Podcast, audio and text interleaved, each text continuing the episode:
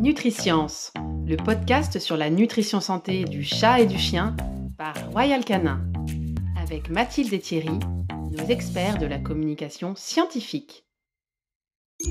Lipides, le gras, c'est la vie. Bienvenue dans ce nouveau podcast où nous allons parler de la grande famille des lipides. Commençons par le début. Thierry, les lipides, qu'est-ce que c'est?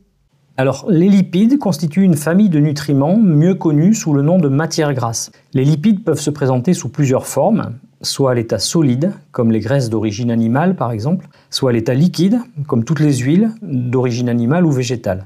Les acides gras sont les constituants majeurs des lipides.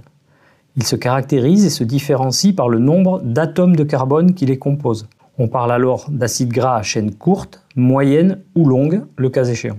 Ils peuvent être saturés, c'est-à-dire composé de chaînes de carbone liées exclusivement par des liaisons simples, ou insaturés, c'est-à-dire comportant une ou plusieurs doubles liaisons. Les acides gras saturés et les insaturés ont des rôles très différents. Thierry, peux-tu nous en dire plus sur les sources de lipides utilisées en alimentation canine et féline? Oui, bien sûr. Les sources utilisées sont des graisses animales, comme les graisses de volaille ou de porc, les huiles de poisson, ou végétales, issus d'oléagineux comme le soja, le lin, mais aussi l'huile de bourrache ou l'huile de copra issue de la noix de coco.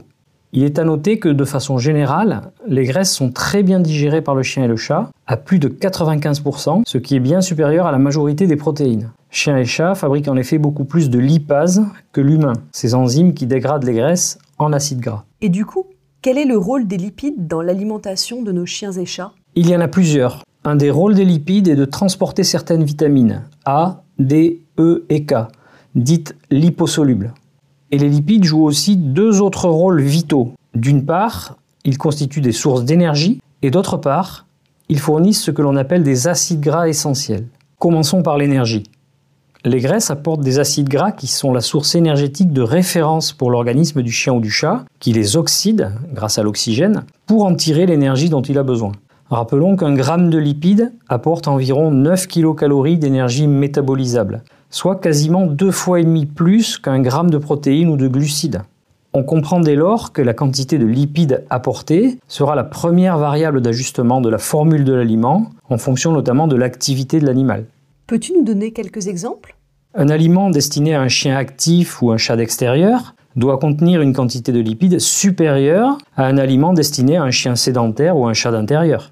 A l'inverse, un aliment destiné à un chat ou un chien stérilisé doit contenir une quantité de lipides inférieure à celui destiné à un animal entier. Il en est de même pendant la phase de croissance, où le chiot et le chaton ont des besoins énergétiques bien supérieurs à un adulte de poids équivalent. Idem pour la période de reproduction, où la chienne et la chatte connaissent des dépenses énergétiques plus importantes afin d'assurer le développement des fœtus.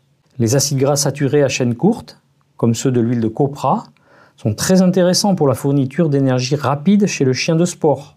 A noter qu'un apport de L-carnitine, un acide aminé non essentiel, permet aux matières grasses de pénétrer dans les mitochondries pour y être transformées en énergie, améliorant ainsi le rendement global. Bien compris pour l'apport énergétique. Et concernant les acides gras essentiels?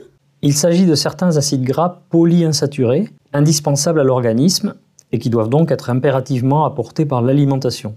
On compte parmi eux les acides gras précurseurs des oméga 3 et oméga 6, que sont l'acide alpha-linolénique et l'acide linoléique.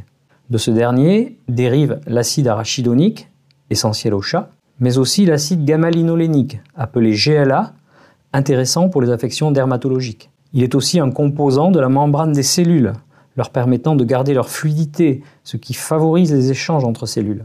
L'huile de bourrache est connue pour être celle qui apporte le plus de GLA. Dans la famille des oméga 3, on trouve notamment deux acides gras très importants, appelés EPA et DHA, aux vertus anti-inflammatoires, et qui font l'objet d'un podcast dédié. Oméga 3 et oméga 6 agissent aussi sur la santé de la peau et la qualité du poil. Ils renforcent la barrière cutanée et améliorent la fonction de reproduction ou la production de certaines hormones.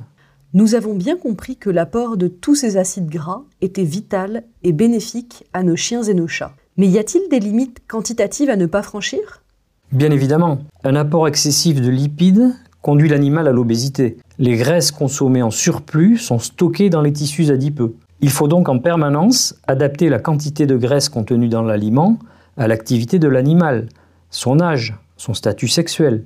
D'autant plus que la matière grasse, particulièrement chez le chien, est un facteur d'appétence important, une raison de plus pour observer un rationnement très strict.